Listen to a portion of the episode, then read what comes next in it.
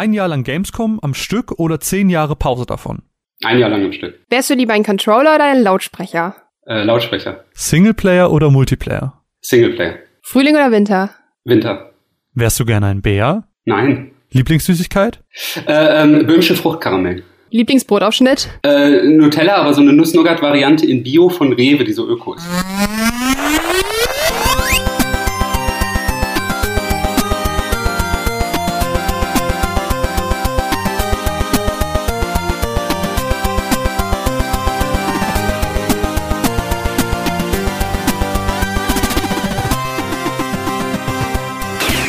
Hallo und herzlich willkommen zur 40. Ausgabe Woo! der Runaways. Wir runden mal wieder.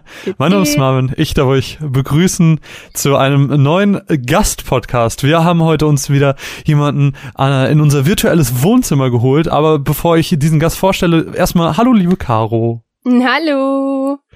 So, jetzt habe ich es gerade schon angemerkt, das war die, ich glaube, äh, spontanste Anmoderation der Welt. Ähm, ich hätte mir vielleicht was vorher überlegen sollen. Bei uns ist Christoph. Hallo Christoph! Hallo. Die meisten werden dein wunderschönes Stimmchen vermutlich nicht kennen. Deswegen, bevor ich jetzt irgendeinen Blödsinn äh, erzähle, willst du dich vielleicht ganz kurz einmal selber vorstellen und dann äh, springen wir auch schon direkt zum Thema, das heute digitaler Markt ist. Denn da bist du Fachmann für. Und warum du dafür Fachmann bist, das wirst du uns wahrscheinlich jetzt erzählen. Äh, hallo, ich bin Christoph. Ich bin, ich bin Fachmann für digitalen Markt, habe ich gehört. Nee, ich bin, äh, ich heiße Christoph und ich arbeite bei GOG oder GOG oder GOG oder wie auch immer man das nennen will. Hauptsache man sagt nicht Good Old Games, weil davon probieren wir wegzukommen, aber davon, darüber können wir auch noch reden. Und ja, ich mache da so alles, was so in den deutschsprachigen Raum, deutschsprachigen Markt äh, mit unseren deutschsprachigen Aktivitäten zu tun hat. Das war ziemlich äh, prägnant. Was ist denn jetzt GOG? Es ist auf jeden Fall nicht Good Old Games. Und warum, also sagen das so viele Leute immer noch zu euch? Naja, naja, wir sind ja, also wir sind ja eigentlich Good Old Games, weil daher kommen wir her. Und Ja, ja, wir haben genau. Uns auch noch keine, wir haben uns auch noch keine bessere Erklärung einfallen lassen, wofür denn jetzt sonst das, das Akronym GOG steht. Aber ja, Ach, es, es, einfach- gibt kei es gibt keine wirkliche Bedeutung dafür. Weiß ich nicht. Ich habe mir jetzt leider auch keine lustige überlegt, die äh, dafür steht. Aber nee, ähm, äh, irgend- irgendwann fällt uns was, was Kluges dafür ein. Oder wir äh, überlegen uns noch andere Produkte, die wir verkaufen und dann wissen wir was Neues dafür. Aber naja, also GOG, Good Old Games, ehemals, weil damals, also als wir, als wir gegründet wurden, haben wir nur alte Spiele verkauft. Und das war ja so die, die Nische, die wir gefüllt haben und was Mhm. wir gemacht haben, dass wir gesagt haben, wir wollen digital Spiele verkaufen, aber wollen da ein bisschen was anders machen als die Plattform, die es jetzt schon gibt und vor allem halt auch so einen besonderen Nutzen erfüllen oder was, was, was Besonderes bieten. Und das waren ja dann alte Spiele, also die, die Klassiker von früher, die dann häufig nicht mehr laufen oder verschwunden sind oder selbst wenn ne, wenn man die CD nicht mehr hat, äh, geschweige denn man hat kein CD-Laufwerk mehr aber, oder Diskettenlaufwerk, aber wenn man es hat, dann ist es halt schwierig, das zum Laufen zu bringen und das, da sind wir dann ins Spiel gekommen und haben gesagt, das machen wir. Und jetzt heutzutage nicht mehr Good Old Games, sondern wir kürzen uns nur noch ab, weil wir jetzt ja auch viel mehr Indies und, und Mhm. teilweise auch AAA-Spiele, also probieren dann noch uns viel breiter aufzustellen und mehr Spiele zu verkaufen. Ja. Also wir beide kennen uns natürlich, wir haben uns auf der Gamescom äh, kennengelernt, mehr oder weniger spontan. Es war sehr, sehr schön. gelernt, ja. Ich fand es sehr schön. War die Also so- betrunken? Äh, Ja, Hast du halt B- so- Das war so betrunken klar. oder getrunken? Also getrunken eindeutig ja, aber betrunken nicht. es war so, äh, du hattest irgendwie vorher noch einen Termin und ich kam dann zu dir äh, und du meinst so, hol den Bier. Ach so, du hast schon eins. Okay, das hört sich doch nach betrunken. Naja, Und äh, ich glaube, ich hatte keinen Termin Ja, auf der war die Gamescom. Eingangsfrage eben? Ein Jahr Gamescom am Stück? Vielleicht überlege ich es mir doch nochmal. Ein Jahr betrunken am ein, Stück? Ein Jahr äh. Witcher-Bier am Stück. Also, könnte schlimmer sein. Oh, von dem Witcher-Bier habe ich so viel Gutes gehört. Mein Freund Moment, schwärmt richtig von dem Witcher-Bier. Nee, das ist so dieses Pale Ale. Das ist so. Nee, nee, es ist das beste Bier der Welt. Ich liebe es, aber ähm, es ist nicht meins. Nee, das ist so irgendwie. Aber ich, ich bin auch kein. Also ich bin Kölner. Damit ist jetzt Oh wahrscheinlich. Gott. Schon, äh, Oh Gott. Bist du, okay, bist das du wäre jetzt, eine stärkere- das wäre jetzt eine stärkere, das wäre jetzt eine stärkere Reaktion als nötig war. Oh, nein, nein, Ähm, also, nee, nein, ich, ich, bin- nee, ich bin auch kein Kölsch-Trinker. Ich, sag, oh ich bin halt, nein. Ich dachte, ich finde halt jetzt, ich dachte, ich finde jetzt einen Freund. was, in, in, Kölsch trinken, oder? Ja, ich, ich, mit Nö, jedem, mit dem ich du, ich rede, der ist immer so, oh, Kölsch, nein, nein. Ich- ich bin da Was so ein erwartest bisschen- du, Mann? Ich wohne neben Düsseldorf. Ich habe die Pflicht, Köln Das heißt nicht, dass zu du finden, alt Altbier super zu finden. Mhm, naja. Alt ist echt gut und ich trinke nicht gerne Bier. Okay, Marvin, reden wir über Bier. nee, reden, wir, ähm, reden wir ein bisschen tschüss. über dich, äh, weil wir Leute sollen natürlich auch dich erstmal ein bisschen, bisschen kennenlernen, bevor wir jetzt hier. Was? Ich wollte wieder zum großartigen uns, uns äh, ne, die Wogen glätten und uns einen das, das großartige Witcher Pale Ale äh, das ihr geschmacklich super findet und ich zumindest als Marke super finde und daraus einigen. Da müssen wir nicht weiter über Kölsch und Alt reden. Also keine Schlägerei. Mir wurde eine Schlägerei, Schlägerei. versprochen. Nee, okay, Schlägereien gibt's heute nicht. Aber wir wollen natürlich auch, bevor wir jetzt ein bisschen über digitaler Markt reden und so, es geht auch ein bisschen um dich heute, Christoph. Wir haben das nicht so ganz thematisiert, aber es geht auch ganz viel um dich. Du, man muss sich auch jetzt ein bisschen, du musst dich ein bisschen suhlen und du musst dich, ah, guck mal, ah, ich bin so cool. Erzähl uns doch mal, was ist denn dein Job überhaupt? Wie würdest du deinen Job selber bezeichnen? Und was hast du so vorher gemacht, bevor du jetzt GOG Deutschland geworden bist, wenn ich das so nennen darf? Du bist GOG Deutschland. Wow. Oh ähm, also ein, ein, Lebens, ein Lebenstraum wird wahr. Ähm, ich habe vorher auch ein bisschen mit Games gearbeitet. Also ich habe vor, ich war erst bei, also ich bin ja Kölner und wenn man äh, in Köln irgendwas mit Medien macht, dann ist man zwangsläufig irgendwo so in der RTL-Gruppe. Ich wollte gerade sagen RTL. Und genau. Und da habe ich dann was, also im Online-Bereich gemacht, wollte gern, also wegen persönlicher Leidenschaft mehr mit Spielen machen, habe dann dann an einem Online-Spieleportal mit äh, mit mit aufgebaut, wo es halt mehr so um Browser-Games geht, habe dann für einen anderen Kölner äh, für eine andere Kölner Firma auch mit, mit Browser-Games gearbeitet, da bin ich hingewechselt und wollte aber gerne was mit, dass ich halt privat kein Browser-Games-Spieler bin, sondern, äh, wie sagt man, Core-Gamer, klassischer Gamer, äh, nicht Browser-Spiele mag. Ja, deshalb ähm, wollte ich halt gerne was damit machen und ähm, habe dann ähm, hab mir dann überlegt, für welche Firmen das ich gerne machen würde. Und von den Firmen, für die ich das gerne machen würde, war GOG die Firma, die gesagt hat, hey, wir würden auch gerne was mit dir machen. Und ja, dann bin ich, das war 2015, also Anfang 2015, das heißt so zweieinhalb bis, bis drei Jahre her, dann bin ich zu GOG gewechselt und ähm, habe dann da erst, als da war, haben wir halt die eine deutsche Seite aufgesetzt, das ist also GOG dann auch auf in deutscher Sprache, Währung. Ähm, also bist du doch GOG Deutschland. Du bist GOG Deutschland. Ja, natürlich. Ich habe es programmiert so wie der, so wie der Fabian Döhler Witcher programmiert hat, habe ich, okay, also ist ein bisschen cooler, richtig bisschen cooler, was der programmiert hat, als was ich programmiert. Naja. Das ist ähm, ein Anfang. ja, genau, ne? Es gibt, gibt immer, gibt immer noch Schlimmeres. Zum Beispiel Altbier trinken oder so. Naja, ähm, auf jeden Fall habe ich, auf jeden Fall habe ich dann da angefangen, äh, war so an der ersten Sachen, ähm, den, äh, wie gesagt, die deutsche, deutsche Seite oder unsere ganzen deutschen Aktivitäten aufzusetzen. Und das habe ich dann in, da war ich vor Ort in Warschau, habe da dann kurz gelebt und dann bin ich jetzt zurückgezogen nach ähm, Berlin und arbeite jetzt hier von Berlin aus für GOG und mache weiterhin alles Mögliche, was ich so um Deutschland. Also hauptsächlich eigentlich Leute auf der Gamescom treffen zum und die Witcher Pale Ale trinken. Was? Genau, das ist eigentlich mein mein Job. Ja. Das ist von vielen also, der Job auf der Gamescom. Das ist beunruhigend an der Sache. Ja, aber siehst du, wenn alle zusammenkommen, das passt dann. Ja. Also davon auch davon ausgehen, wenn äh, in irgendeiner Form jemand auf Twitter zum Beispiel GOG liest, dann steckst du meistens dahinter. Ja, also nicht nur meistens, sondern ja. Also wir haben auch kein, wir sind kein großes, äh, kein großes äh, Deutschland-Team. Also Wie ich viele bin der Einzige. Äh, GOG Deutschland ist, das bin ich, das hast du selber schon festgestellt. wirklich, also es, es, gibt kei wirklich keine zweite Person, die da so wirklich mitarbeitet.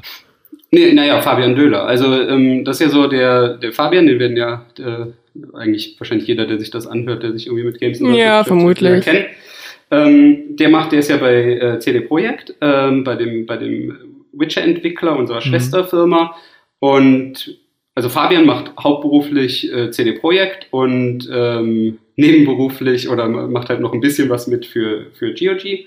Und bei mir ist andersrum. Ich mache halt hauptberuflich GOG, aber ähm, wir stehen eigentlich in sehr, sehr engen Kontakt, machen sehr viel zusammen, äh, weil sich ja die Themen auch überschneidet. Jetzt nicht zuletzt durch sowas wie zum Beispiel jetzt das letzte, ähm, so das letzte Projekt von uns war ja Gwent, das, der, dieser Ableger aus dem mhm. Kartenspiel aus dem äh, letzten Witcher-Spiel.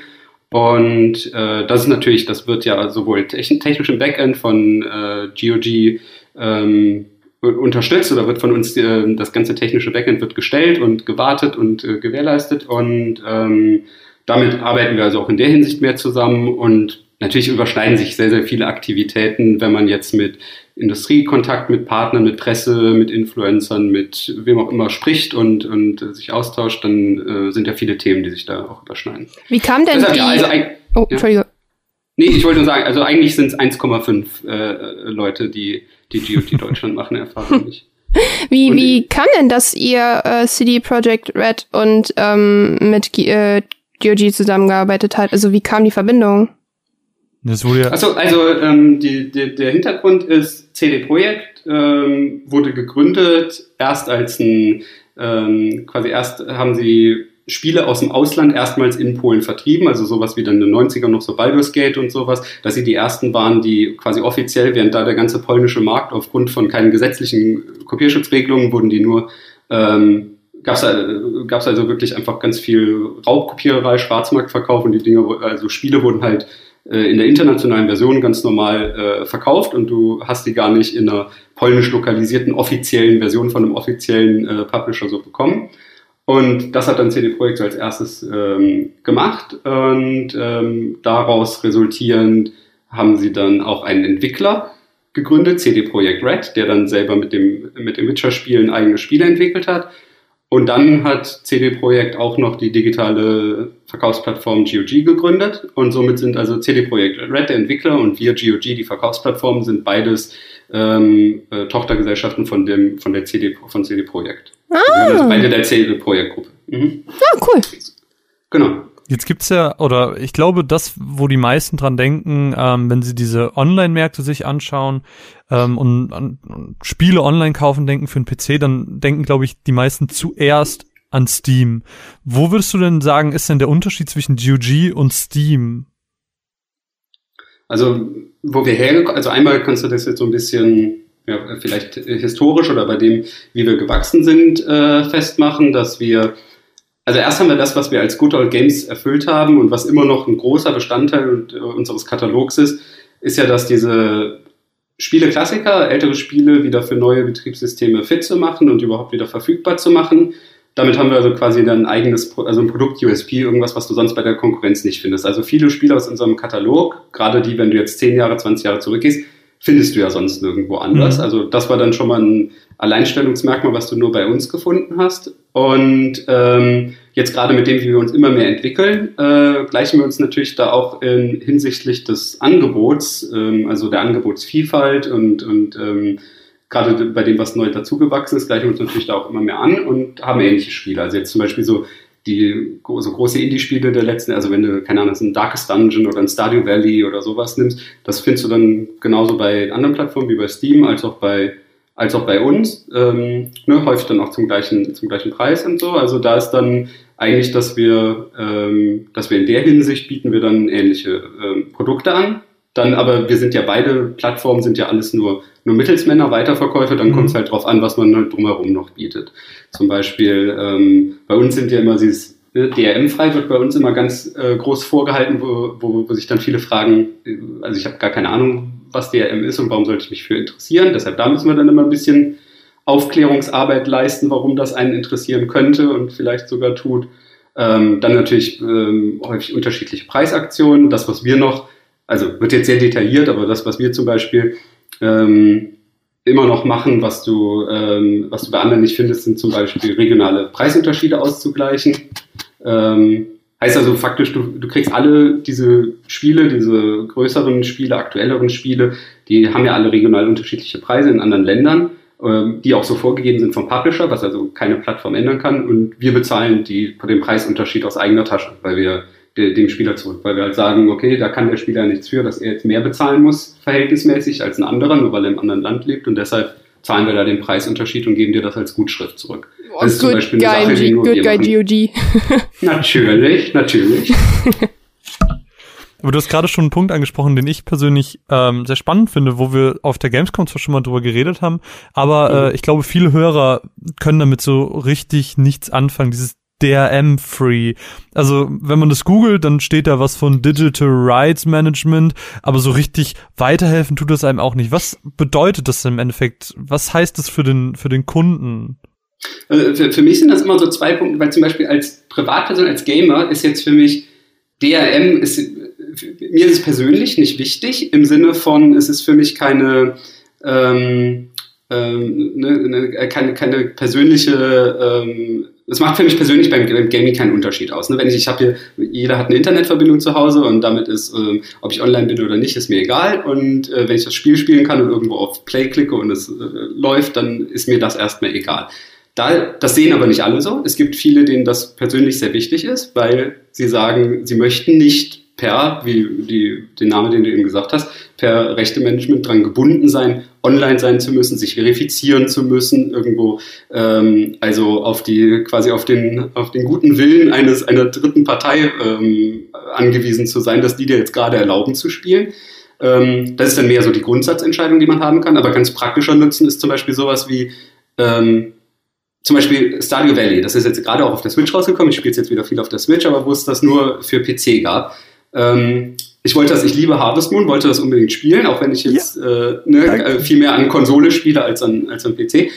Und war aber auch super viel unterwegs. Und dann war es für mich einfach, ich hatte halt auf dem Laptop drauf, auf dem Arbeitslaptop, den ich eh immer dabei hatte. Und konnte halt immer, habe halt echt unterwegs viel Stardew Valley gespielt.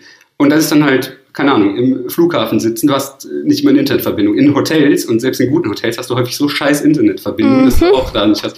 Und also wirklich einfach so der ohne DRM, ohne Digital Rights Management heißt halt einfach, du brauchst, musst nicht online sein. Das und kein Launcher und so Shit. Genau, also jeder, der jetzt auch irgendwie, keine Ahnung, 30 ist oder älter, wird es wahrscheinlich auch noch von früher kennen. So, wenn du früher ein Spiel hattest, du hattest eine, eine Exe-Datei, eine Executable, die hast du lokal bei dir auf der Festplatte und die gehört dir einfach, so wie dir die CD im Regal Das können wir auch machen, noch. Du willst. Du kannst, ja, man, man, weiß es ja nicht. Man muss ja für diese jungen Leute muss man das erklären. Diskriminierung! Diskriminierung! ja, komm, wir trinken jetzt alle ein Altbier und dann sind wir wieder. Boah, nee, bitte ich nicht, ey. Ich finde es tatsächlich super äh, witzig, dass du das Thema ansprichst, weil ich hatte tatsächlich. Äh, genau, weil ich so viel Bier trinke. Ähm, ähm, nein, ich finde das gerade äh, witzig wegen Stardew Valley, weil ich tatsächlich. Ähm, Stardew Valley ist das einzige Spiel, was ich neben Monkey Island, glaube ich, auch DRM frei besitze, weil ich mir halt mhm. halt einfach gesagt habe, ähm, ich habe es auch, glaube ich, damals bei euch geholt, auch einfach weil es günstiger war. Und dann ähm, habe ich mir halt auch einfach so gesagt, so, ey, ich will auch irgendwie, wenn ich ähm, bei meiner Mutter bin oder wenn ich irgendwie unterwegs bin oder sonst auch einfach mal was zum Zocken haben. Und genau mhm. deswegen fand ich das auch spannend, habe damit noch nie Probleme gehabt, weil man es ja gerade an der Konsole betrifft, einen der ganze DRM-Kram ja eh nicht. Und mhm. ähm, da finde ich es halt so immer schwer da so, deshalb finde ich es halt so spannend, dass du es jetzt so erklärt hast, weil ich als null PC-Spieler eigentlich habe damit nie was zu tun, aber es ist halt schon eigentlich eine richtig wichtige Sache, weil ich habe damals mit den Launcher-Spielen, fing es bei mir an, glaube ich, mit Sims. Das ging über den Origins Launcher, glaube ich, oder so. Und wenn das Ding halt im Arsch war, konntest du halt wirklich irgendwie zwei Wochen lang kein Sims spielen, weil kein Update kam. Und es ja, war halt also dumm. Ja, äh, viele geben dir auch noch, sie geben dir dann die Option, ähm, nur zum Beispiel, dass du Offline-Modus wechseln kannst oder dass du Dinge dann vorbereiten kannst. Und dann, aber A, das wissen wir alle und also wie gesagt, ich, ich nutze ja auch nicht nur GOG und äh, befinde mich hier in so einer Blase, wo nicht anders drumherum passiert. Ähm, es funktioniert ja häufig dann auch nicht so äh, wirklich, ne? also dass du dann Synchronisationsprobleme hast. Oder es ist halt einfach, wie gesagt, wenn ich jetzt sage, ich ähm, buche mir jetzt einen Zug und will in äh, zwei Stunden zum Bahnhof und fahre dann irgendwie äh, fünf Stunden Zug nach Hause nach Köln oder so, dann bereite ich dich ja das ja nicht vor, indem ich irgendwie mit einer Checkliste und drei Stunden gucke, okay, das will ich vielleicht jetzt, wie immer, spiele ich eine Stunde Stadio Valley im Zug, dann ähm, synchronisiere ich das und dann mache ich dies noch und ihr bereitet das vor und hier offline und dann lade ich das noch runter und das muss ich aber jetzt schon mittags machen, damit er dann da irgendwie die acht Gigabyte runterlädt und so. Und das mache ich ja de facto nicht. Und deshalb, das finde ich ist schon irgendwie was Praktisches. Absolut. Ähm, also wie gesagt, es ist, äh, natürlich bin ich da auch ganz realistisch. Das ist, wenn ich jetzt, ähm, keine Ahnung, ich, ich, ich spiele auch nicht, ich hole ja auch nicht irgendwie ähm, den Laptop aus dem Spiel, was weiß ich, den Ego-Shooter und fange da an, irgendwie äh, Mauspad und Maus und alles und groß aufzubauen und so, wenn ich irgendwie im Flugzeug sitze oder so, weil ich dann irgendwie für eine Stunde Flug irgendwie äh, jetzt groß ähm, jetzt groß auf dem Laptop zocken will. Das mache ich natürlich auch nicht. Aber Stardew Valley war deshalb für mich so das perfekte ähm, Beispiel. Und es gibt halt auch sowas wie FTL. Ich weiß nicht, ob ihr das kennt, auch so ein Indie-Spiel der letzten Jahre. Lässt sich halt auch perfekt unterwegs, einfach so auf dem ähm, auf dem ähm, Laptop und äh, wo du jetzt halt auch nicht irgendwie, wie gesagt, so auf so ein First-Person-Shooter auf so, auf so groß äh, so Input-heavy Sachen angewiesen mhm. bist, ne? sondern was du bequem auch so auf dem, ohne groß Aufregung, ruhiges Spiel unterwegs spielen kannst. Obwohl FTL hat viel Aufregung. Naja, aber ihr wisst, worauf ich hinaus will.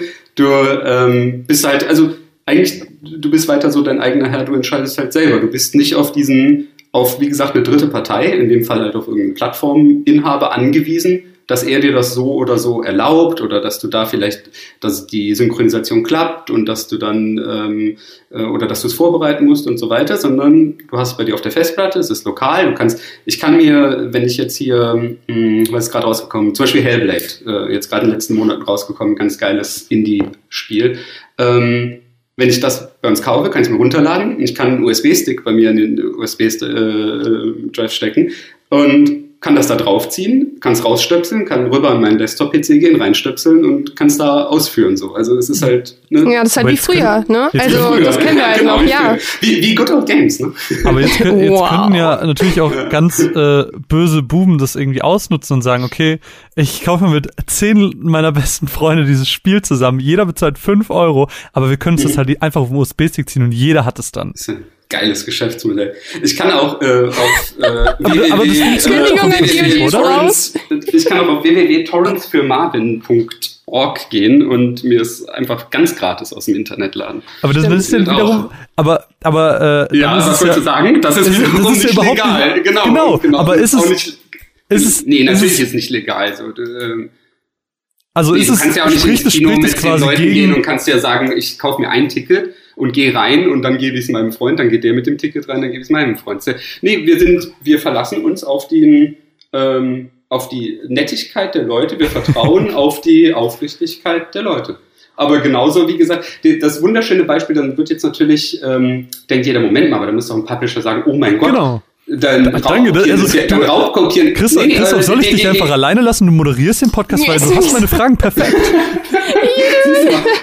Aber dann würde ja genau, ähm, äh, würde ja genau das, äh, einfach weil wir es schon tausendmal durchgespielt haben. Und weil dann sagt Person A, aber Moment, dann raubkopieren es ja alle und äh, dann verkaufen wir es ja nicht, also brauchen wir wieder DRM. Und dann sagt unser Gründer und äh, immer noch CEO, ich habe ja eben gesagt, ne, wie hier gegründet in, in äh, Polen von für über 20 Jahren, wie, wie unsere Firma entstanden ist, das ist ja der Marcin Iwinski, das ist unser Firmengründer, der auch heutzutage immer noch die Firma leitet. Und der sagt dann auch so wunderschön, äh, zitiert er, äh, oder, oder kann man ihn zitieren, wenn er das gefragt wird, auch immer, der sagt so, ja, jeder Publisher, der mir sagt, äh, ein großer Publisher, wenn er sagt, ja, aber das mache ich doch nicht, dann raubkopieren das die Leute, dann soll er doch bitte am Tag des Releases von seinem Game mal einfach in Google eingeben, Game-Name plus Torrent und du findest es. Ja. Also, und äh, im, im, besten Fall ja noch, was du, zwei Tage vor Release, einfach weil irgendwie eine Presse- oder Vorabversion dann schon gewesen ist. Und, oder es gibt andere lustige Beispiele, das von, wo wir Witcher 2 rausgebracht haben. Auf GOG komplett DRM-frei, kannst du einmal kaufen, runterladen und kannst du in die in, auf alle Torrent-Seiten der Welt verstreuen. Dann haben wir mal uns den Spaß gemacht, auf den Torrent-Seiten geguckt und haben uns die Witcher 2-Version da angeschaut. Das waren alles DRM-geschützte, also DRM-te Versionen von anderen Plattformen, die dann aber von diesen wie heißt das, Cracker-Scenes-Leuten, äh, die dann halt gecrackt wurden und hochgeladen wurden, einfach weil das ja schon so, ein, wie gesagt, so ein eigenes, eigene Szene, eigener Sport ist und so. Krass. Das heißt, da, da ist eine wunderbar verfügbare DRM-freie Version existiert, aber die Leute gehen hin und sagen, hier, cracked by, weiß ich nicht, Cracker-Scene ABC und ähm, hochgeladen auf Steam und wir waren die Ersten und das ist, wie gesagt, so ein kleiner Sport. Das, es bringt ja, also ich finde, und nicht ich, also das ist unsere Firmenphilosophie, das finden die Gründer, Entscheider und äh, führende Personen in unserer Firma. Und man sieht es ja, wie gesagt, man kann es als Privatperson mit einer einfachen Google-Suche rausfinden. Es bringt ja nichts, der zu machen. Ja, man macht es ein bisschen schwerer, aber derjenige, der Raubkopieren will, raubkopiert eh. Also, und ihm dann auch noch Steine in den Weg zu legen, bringt ja einfach nichts. Also hat keiner was von. Und deshalb gibt es natürlich dann auch Leute, die, also ähm, du hast ja eben gesagt, Good Guy GOG, so ja, aber ähm, da gibt es natürlich Leute, die sagen, ich kaufe jetzt bewusst und du, Marvin, hast gefragt, warum sollte man denn bei uns kaufen, nicht woanders. Natürlich gibt es Leute, die bewusst sagen, so, selbst wenn ich immer Internet zu Hause habe und mir ist völlig egal ist, ob das Spiel jetzt hier einen Online-Zwang hat oder ich mich da mit meinem Account synchronisieren muss, bevor ich spielen kann, ich will bei denen kaufen, weil die nämlich genau das sagen. So, ähm, die vertrauen mir als Käufer, dass ich, wenn ich hier äh, das Spiel X spielen will und äh, dass ich dann 10 Euro dafür ausgebe, 10 Euro meines Geldes, wofür ich gearbeitet habe, und dann gehört mir das Spiel auch. Und dass ich nicht hier durch irgendwelche, ne, irgendwelche Spirenzien und äh, Abfragen und dass ich dann erstmal noch, nachdem ich 10 Euro ausgegeben habe, muss ich dann noch beweisen, dass ich wirklich, äh, dass ich wirklich ehrenwert bin oder so, sondern dann ähm, ne, das Vertrauen, das wir mit dem, mit dem Geldbeutel der Leute kriegen, geben wir zurück, indem wir sagen, so hier, dann habt ihr es, dann legen wir euch auch nicht noch Steine in den Weg und machen es mhm. euch noch schwerer. Und das also, finde ich ist schon ein, ein richtiger Ansatz. Und äh, GOG glaubt einfach an das Gute im Menschen noch. Kann man das so feststellen? Weiß ich nicht, ob ich das so unterschreiben würde, aber. GOG glaubt an das Gute das im Menschen. Nee, aber ich glaube, was GOG ist, äh, GOG ist realistisch, dass es gibt, ähm, wenn, es, wenn es Schlechtes im Menschen gibt, dann gibt es das so oder so, auch, egal ob wir den ehrlichen Leuten es jetzt noch schwieriger machen als nötig. Und das ist ja mhm. gerade die Sache. Es gibt ja genügend ehrliche Leute. Also sonst hätten wir, unsere Firma gibt es jetzt seit über neun Jahren. Und sonst hätten wir schon relativ schnell dicht gemacht, wenn es nicht genug ehrliche Leute gäbe, die sagen so, ja, ähm, ich gebe hier Geld für meine Spiele aus, viel Geld für meine Spiele und da macht es mir doch nicht noch schwierig und, und ähm, macht mir, macht, gebt mir doch nicht das Gefühl, als müsste ich jetzt noch, ne, nachdem ich euch mein Geld gegeben habe, als wäre ich euch dann noch was schuldig, sondern sagen wir so, hier, wir haben dein Geld, wir sind dir jetzt was schuldig und dass du, äh, da hast du die Spieldatei und du kannst damit machen, was du willst. Und, Aber gibt es also trotzdem, ob, obwohl ja. äh, du eben meintest, äh, dass wenn ein Publisher kommt und sagt, ja, äh, ihr gibt den Leuten noch quasi die Möglichkeit, das irgendwie ins Netz zu stellen, gibt's trotzdem Leute, auch wenn ihr sie mehr oder weniger alle überzeugen könnt, welche, die immer noch sagen, so, nee, das wollen wir halt einfach nicht, nee, dass diese äh, Möglichkeit besteht. Ja, wir, wir, wir können bei weitem nicht alle überzeugen, sonst hätten wir ja äh, noch viel mehr Spiele und äh, gerade auch viel aktuelle und viel, viele AAA-Spiele, wenn es so einfach wäre, alle zu überzeugen. Deshalb ähm, selbst wenn ich das wiederhole, hier gerade mein Monolog der letzten Minuten, wenn ich das jemandem sage, gibt es ja natürlich viele Leute, die sagen, ja, ist ja schön und gut, dass du das so glaubst, aber wir haben, unsere Spiele sind halt immer äh, kopiergeschützt, weil äh, wir wollen zumindest den Raubkopieren so schwer wie möglich machen, deshalb machen wir es weiter so und äh, das ändern wir auch nicht und fertig. Und da gibt es mehr als genug von, wie gesagt, und deshalb haben wir die Spiele nicht. Aber es gibt ja halt immer wieder schöne Beispiele. Also wenn man mal guckt, wir haben Spiele von allen großen Publishern und auch äh, nur von Publishern, die vielleicht sonst eher dann da auch ähm, mehr, mehr hinterher sind äh, und, und ähm, da sehr drauf erpicht sind, so ihre eigenen IPs und, und, und Marken zu schützen.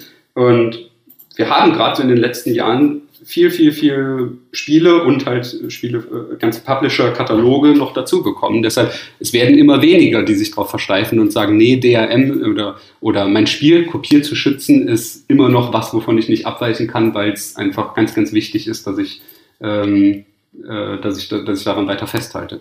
Da gibt es weniger von. Und aber ja, leider halt immer noch zu viele, als dass wir alle Spiele im Angebot hätten, die wir gerne hätten. Jetzt äh, hast du eben schon gesagt, dass GOG halt ein Drittanbieter ist. Das heißt, ein schöner Mittelsmann zwischen dem äh, Publisher und dem Verkäufer. Wie ist es denn, also was glaube ich die wenigsten oder eigentlich niemand so richtig mitbekommt, wie läuft denn sowas ab mit den Publishern? Kauft man dann so eine Art Lizenz und sagt, okay, wir haben jetzt das Recht, eure Spiele zu verkaufen? Oder ist es, ja, okay, hier, ihr könnt unser Spiel verkaufen und ihr sagt uns dann, was gekauft wurde und wir geben euch dann Keys und ihr kriegt irgendwie einen gewissen Anteil von den Verkäufen oder wie läuft denn, wie laufen so, so, ich sag mal, Verhandlungen ab? Also jetzt ohne irgendwelche Namen und irgend, ohne irgendwelche Zahlen zu nennen, natürlich. Wenn du darüber so reden darfst. Vom ja, ja, klar, klar. Ähm, ja, genau, ich, ich mache mal so, so ganz grob Zusammenfassung, weil ich äh, schon wieder merke, ich rede ja sonst immer viel zu viel. Nein, nein, das, ähm, da, ja, dafür bist du da. Das du sollst dein Gastpodcast. Genau. Die, ähm, also die, die, die, die zusammengefasste Version ist erstmal die Abteilung bei uns intern Business Development, die sprechen mit Publishern und die fragen, klären mit einem Publisher dann die rechte Situation, dass wir das Recht haben, dieses Spiel im Auftrag und im Namen des Publishers über unsere Plattform, unsere Services, also entweder unsere webbasierte Lösung, GOG.com oder unseren Client, GOG Galaxy, zu verkaufen. Wenn wir das dürfen, dann sorgen wir dafür, dass wir den entsprechenden Build, also die fertige Version des Spiels, dass wir die, ähm, dass wir die bei uns auf unseren Servern haben. Das äh, deshalb so ein bisschen umständlich ausgedrückt, weil da gibt es jetzt natürlich verschiedene ähm, verschiedene Formen, wie wir da drankommen. Und dann verkaufen wir dieses Spiel direkt an Nutzer. Das heißt, äh, der Nutzer schließt sozusagen digital mit uns den Vertrag, bezahlt uns das Geld bekommt das Spiel von uns zur Verfügung gestellt, ähm, in, seine, in seiner Library, in seinem Account, in seinem, in seinem Konto. Und ähm, dann zahlen wir davon den Publisher wieder einen bestimmten Prozentsatz aus und behalten selber einen bestimmten Prozentsatz ein.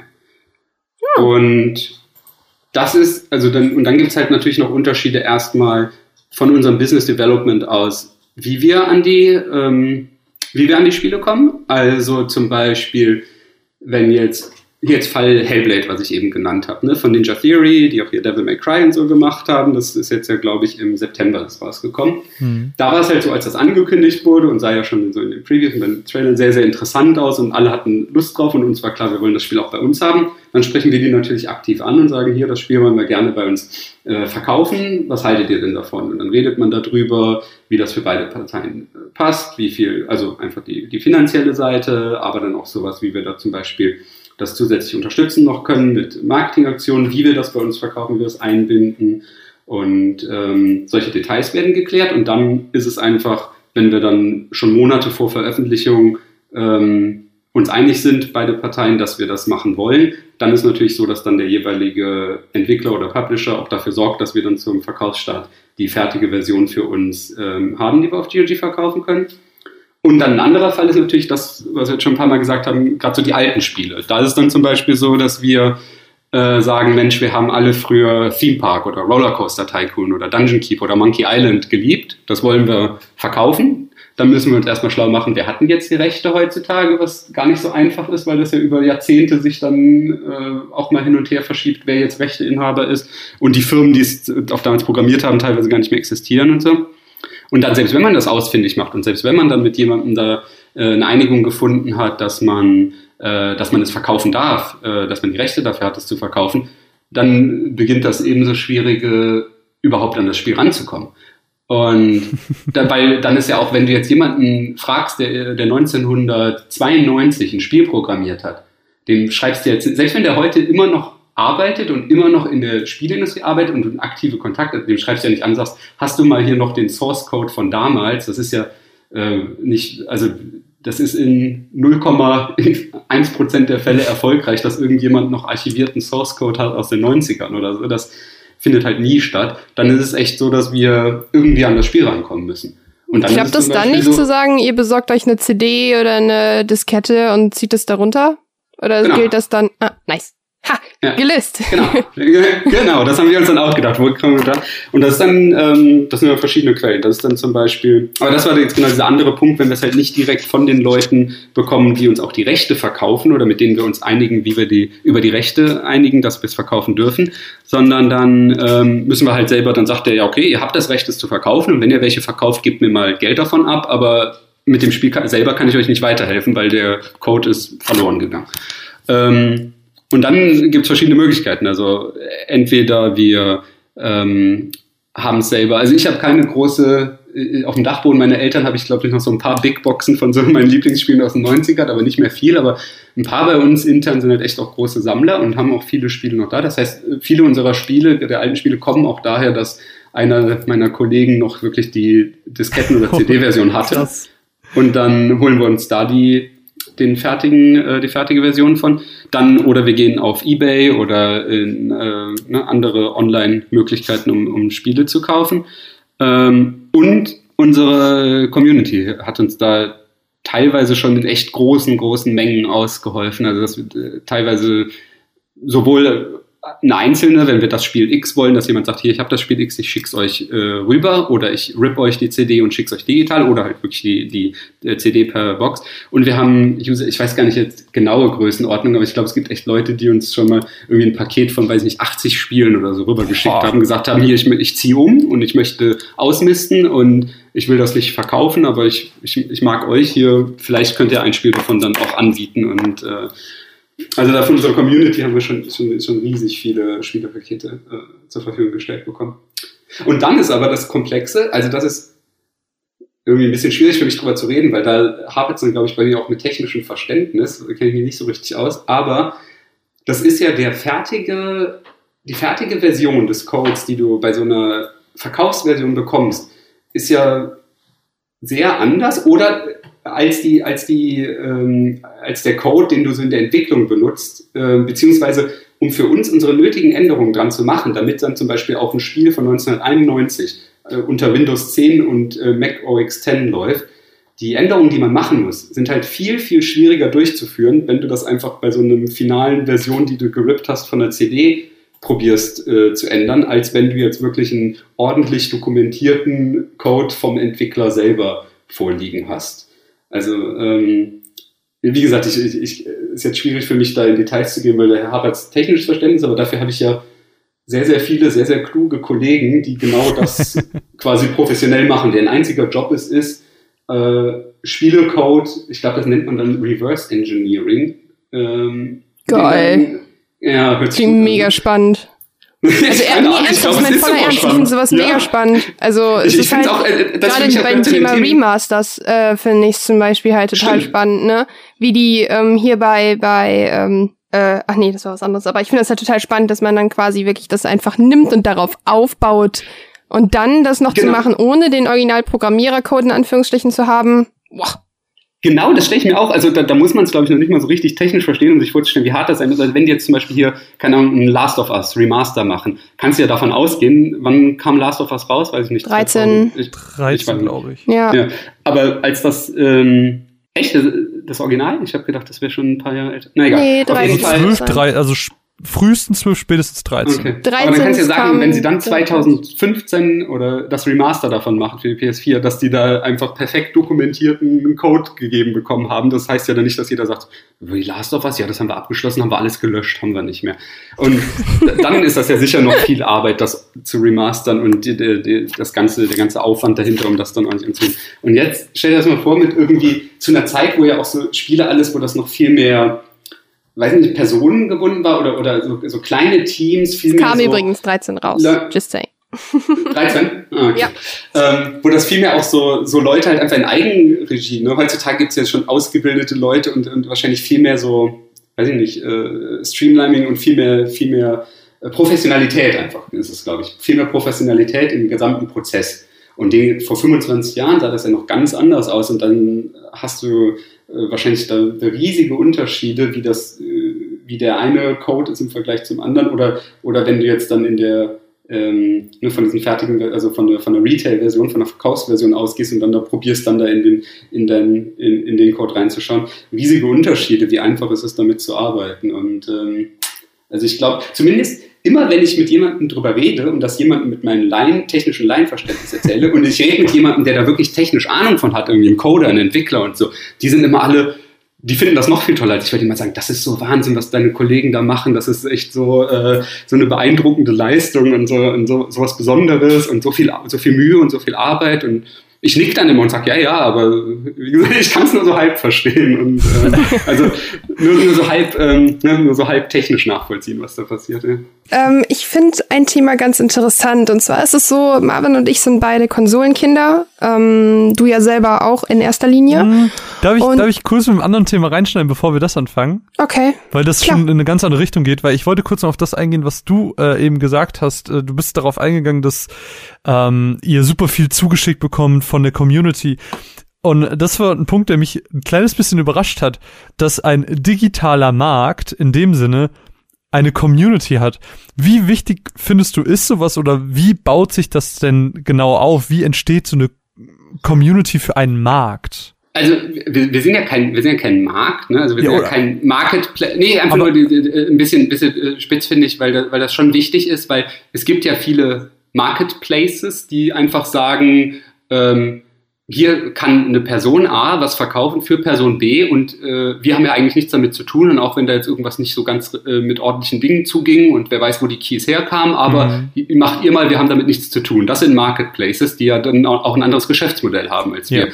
Und deshalb, so wie ich es eben beschrieben habe, ähm, was wir machen, ist quasi, wir sind Lizenz, Lizenzpartner mit dem jeweiligen Publisher, reden direkt mit denen, schließen mit denen mhm. Verträge und das ist dann wirklich also so wie, wie Steam, äh, ja, ja, genau. direkter, direkter Verkauf. Das, das ist mir einfach nur wichtig, dass das äh, schon nochmal ein Unterschied ist, den mhm. viele halt auch nicht sehen, wo die sagen, ne, Key ist Key, aber das ist ein großer Unterschied dahinter, ob dann die Leute, zum Beispiel die Entwickler, die die Arbeit geleistet haben, ob die auch ihr Geld dafür sehen und äh, wie das, äh, wie das, wie das Geschäftsmodell und an welcher von wem man probiert zu profitieren. Okay, dabei. Äh, stell, stellen wir uns ja. das Ganze ja, wie äh, eine digitale äh, Ladentheke vor. Genau, wie ein schöner Shop, den wir gerne vertrauen im Heimatdorf.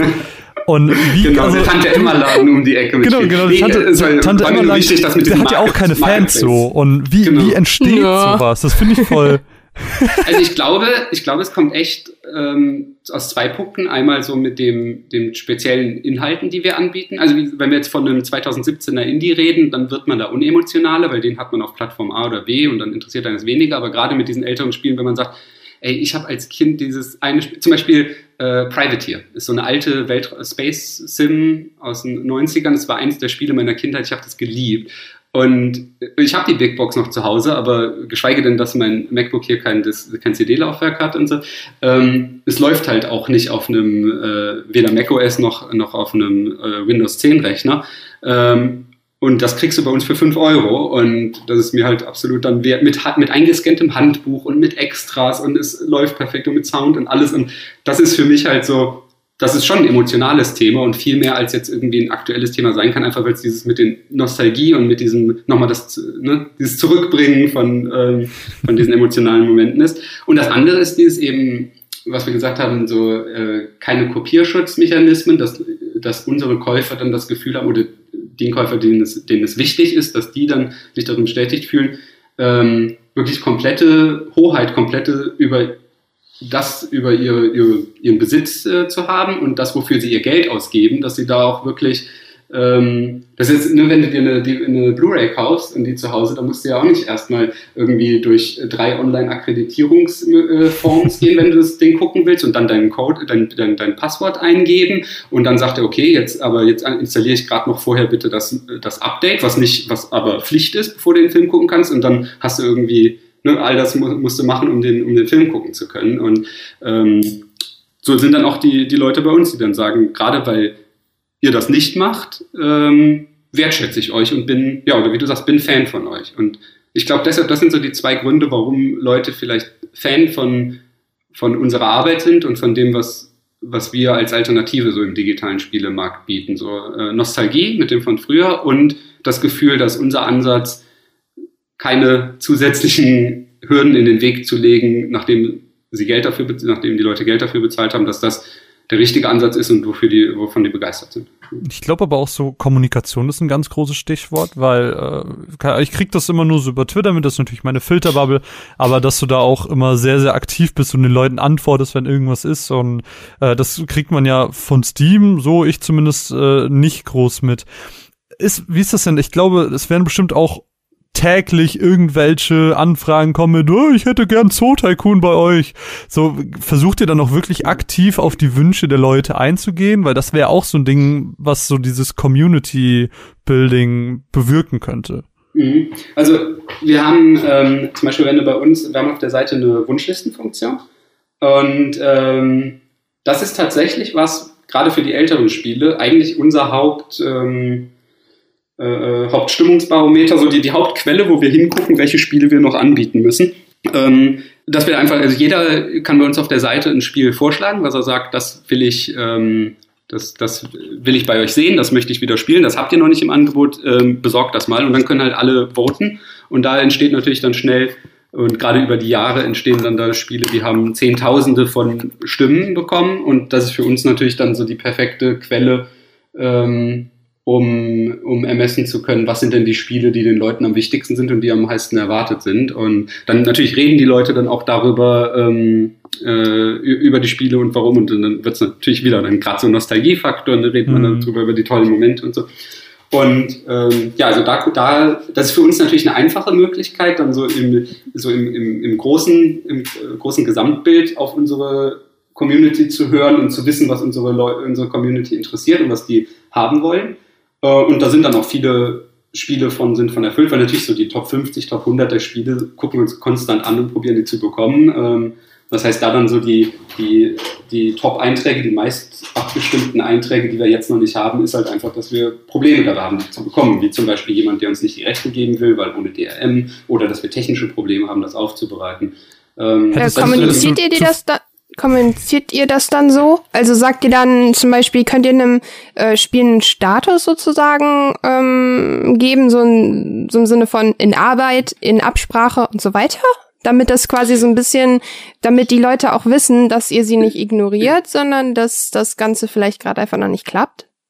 Also grundsätzlich an allen dieser, dieser ähm, dieser Wunschlistentitel, die, die viele Stimmen haben, die einige Stimmen haben, an einen sind wir dran. Selbst an Titeln, die ein paar hundert Stimmen haben, ist für uns okay. schon interessant genug, einfach weil wir machen das jetzt ja seit über neun Jahren, wie ich vorhin schon gesagt habe, und damit wir auch so ein Punkt, warum sind wir irgendwann hin, dass wir nicht mehr nur Good Old Games sind, sondern auch mehr Indies, weil irgendwann, das hört sich so doof an, weil es so viele Spiele gibt, aber irgendwann hatten, hatten wir auch alles abgegrast. Also entweder haben wir uns von den Spielen, die wir haben wollten, schon eine Abfuhr eingehandelt, dass die Leute nicht wollen. Dann probieren wir es natürlich ein halbes Jahr später nochmal und ein halbes Jahr später nochmal und ein halbes Jahr später nochmal ähm, und konnten sie deshalb nicht anbieten. Oder Leute haben gesagt, ja klar, könnt ihr gerne verkaufen. Und dann haben unsere Techniker da ein halbes Jahr sich die Zähne dran ausgebissen und gesagt, wir kriegen das Spiel einfach nicht zum Laufen auf Windows 10. äh, klappt nicht. Es gibt immer beim, keine Ahnung, dritten Bosskampf äh, einen Videoram-Overflow-Buffer und das Ding explodiert. So. Und das gibt's auch in vielen Fällen und dann können wir es nicht anbieten. Aber was du, Caro, gefragt hast, nee, wir kommunizieren dann nicht, es liegt am Publisher oder es liegt an uns.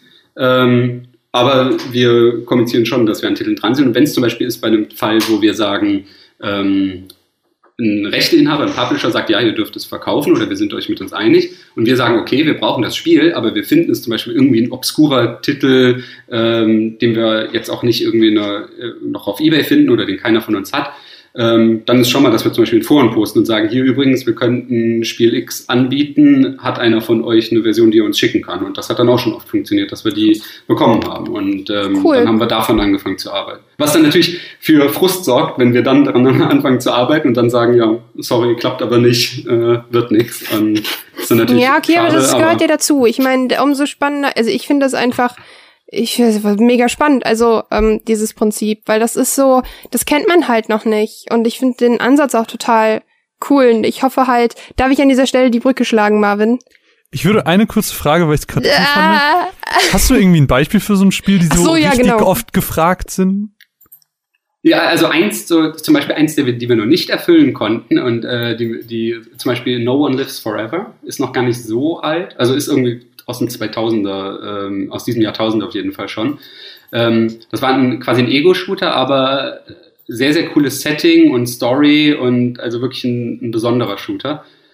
Und ähm, da ist es so, dass zum Beispiel bis heute konnten wir jetzt nicht ähm, rausfinden, äh, von wem wir, also glaube ich, ähm, ich, äh, vielleicht habe ich äh, da jetzt gerade intern falsche Informationen, aber ich glaube, es ist der Punkt, dass wir einfach nicht die rechte Lage aufklären können, wer uns jetzt nach geltendem Recht die Möglichkeit äh, geben könnte, das verkaufen zu dürfen. Ähm, das ist zum Beispiel einer der ganz hoch gevoteten ähm, Titel, die die Community total Bock drauf hätte, wir total Lust drauf hätten, so dass wir sagen, das würden wir total gerne aufnehmen. Aber es geht halt einfach nicht. Und es gibt aber auch viele, wie gesagt, so, es gibt manche, so, die in den Top 5, Top 10 unserer Wunschliste sind Titel, die haben 30.000, 40.000, 50.000 Leute, die das Spiel haben wollen und wir haben es noch nicht und das schon seit Jahren. Und da kann man davon ausgehen, wir wollten es gerne, aber wir konnten noch nicht den entsprechenden Rechteinhaber davon überzeugen, das bei uns zu verkaufen. Aber zum Beispiel ein anderes Beispiel, was wir gerade vor wenigen Wochen bekommen haben, was auch riesig viele Stimmen hatten, war Mafia, Mafia 1. Ähm, das hat auch eine riesige Fanbase und das wollten Leute unbedingt wieder haben. Da war eher das Problem, ich glaube, ich glaube, das war jetzt nicht so sehr äh, die Rechte, sondern äh, das wieder vernünftig zum Laufen zu bekommen. Auf, weil wir ja dann natürlich immer garantieren, als zum Beispiel für alle Windows-Titel garantieren wir Windows 10 und 7 und probieren dann natürlich auch noch XP und Vista und möglichst viele andere zu unterstützen. Und äh, wenn wir eine Mac-Version haben, dann auch Mac OS X ab 10.6 oder so, unterstützen wir für alle. Und das dann natürlich für all diese Konfigurationen und gerade bei älteren Spielen ist ja häufig noch, wo es dann ähm, noch viel schwieriger ist, jeden, jeden Grafikkarten-Chipset, jeden Treiber und das alles vernünftig abzudecken mhm. äh, und dann zu garantieren, äh, dass es auf all diesen verschiedensten Konfigurationen und Variationen und Betriebssystemen läuft, ist natürlich ein Riesenaufwand dann intern. Und da haben also äh, teilweise ist das schon gar nicht mehr sinnvoll und gar nicht mehr wirtschaftlich, was wir da intern machen, wie, wenn viel zu viel ähm, also der Rekord ist, glaube ich, dass die, dass unsere internen Entwickler sechs Monate an einem Spiel gearbeitet haben, bevor wir es anbieten konnten. Also es ist natürlich, die, die Nummer ist jetzt irgendwie ein bisschen inhaltsleer, ohne zu wissen, wie viele Leute das waren und wie viel Zeit, aber es ist einfach, natürlich, wir arbeiten an Dutzenden Spielen gleichzeitig und wir haben unser, dieses interne Entwicklerteam sind auch irgendwie, keine Ahnung, 20 Leute oder so, also echt ein großes Team, ähm, die nichts anderes machen, als daran zu arbeiten. Und die haben natürlich all diese Spiele gleichzeitig und dann ist mal das eine Thema bleibt mal liegen für ein paar Tage, dann ähm, wird sich wieder dran gesetzt, dann kommen wir an irgendeinen Punkt, wo wir nicht weiterkommen, dann teilweise gibt es Tipps aus der Entwicklerszene, von der Community, äh, teilweise viel mit zum Beispiel DOSBox, viele Spiele von uns haben ja auch einen DOSBox-Rapper, ne, diese DOS-Emulationsform für PCs und mit dem Team arbeiten wir auch eng zusammen. Dann teilweise gab es von den DOSBox-Leuten selber, die das gemacht haben, gab es dann Tipps oder spezielle Custom-Versionen, Custom-Rapper von DOSBox für uns, äh, damit wir das entsprechend äh, ein bestimmtes Spiel zum Laufen bringen. Aber ähm, ja, Mafia war halt so ein Punkt, wo ewig lange dran gearbeitet wurde und wo es immer wieder Probleme gab. Und äh, das haben wir jetzt, ähm, haben jetzt gerade vor ein paar Wochen konnten wir es endlich anbieten. Also äh, es gibt immer noch wieder, äh, auch wenn ich eben gesagt habe, irgendwann war natürlich so der Markt der Retro-Spiele weitläufig abgegrast von uns, gibt es trotzdem immer mal wieder die, diese einzelnen, ähm, ja, diese, diese einzelnen, einzelnen Erfolgsmeldungen, wenn A, sich entweder wir es geschafft haben, unser BizDev-Team irgendwie die rechtliche und vertragliche Seite oder die Lizenzseite zu klären, oder B, unser äh, Produktionsteam, Entwicklerteam es geschafft hat, irgendwelche technischen Hürden zu überwinden und dann haben wir, ähm, kriegen wir doch noch so ein Spiel ähm, dann endlich, woran wir, woran wir ewig lange geknabbert haben, kriegen wir dann doch noch in den Katalog. Ich glaube, ähm, wir können mal in eine andere Richtung gehen an dieser Stelle, die auch für uns alle, wie eben schon angeschnitten, recht wichtig ist. Und zwar ähm, sind wir alle Konsolenkinder. Und ähm, ich glaube, Humble Bundle hat letztens damit begonnen, dass die irgendwie jetzt doch auch PS4-Titel angeboten haben. Und da habe ich mir dann die Frage gestellt, ähm, wird es sowas, also glaubst du, es wird sowas in Zukunft geben? Also jetzt kein, wie steht äh, GOG dazu, sondern generell einfach, weil du die Branche besser kennst als wir. Glaubst du, da wird es in Zukunft was geben für Konsolenmenschen? Weil das Problem ist, Konsolengamer zahlen zwar weniger für die Konsole, aber halt im Endeffekt immer mehr für die Spiele. Das ist halt einfach so, weil wir halt die Spiele selten günstig bekommen, weil PC-Spiele kriegst du echt in Haufen hinterhergeworfen günstig.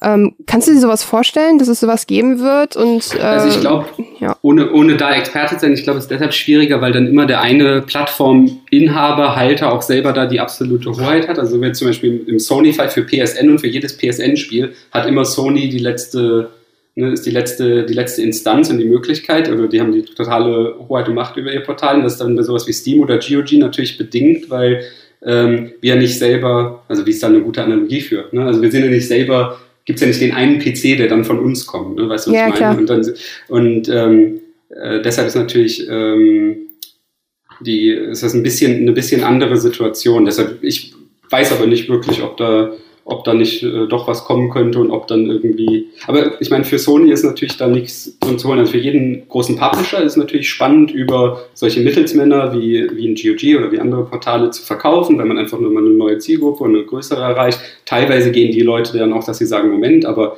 ähm, wir wollen es auch direkt verkaufen, wie dann zum Beispiel ein Origin oder ein Uplay, die dann sagen, wir möchten nicht mehr über so einen Mittelsmann gehen, um unser Spiel zu verkaufen, wir wollen es selber machen und bringen dann eine eigene Lösung raus. Aber im Fall von Sony PSN oder dann Xbox Live Microsoft ist ja, ist das ja schon quasi erreicht. Also ist nicht 100% korrekt die, die, der, der Vergleich, aber ähm, ich glaube, da gibt es dann weniger, ne, gibt's dann weniger Grund für die, weniger Anreiz, nochmal über einen zusätzlichen äh, Mittelsmann zu gehen. Ähm, mit das Spiel. Außer dann einzelne Promotion-Aktivitäten oder einzelne große, größere Möglichkeiten, wo man irgendwie Keys verteilen kann, aber so dauerhaft ähm, darüber zu gehen, nee, also ja, weil das Problem, was, was der Nintendo eShop, was PSN und so haben, die sind ja, was ihre Angebote angeht, relativ, na, sagen wir, hm, spärlich. Bescheiden. Bescheiden.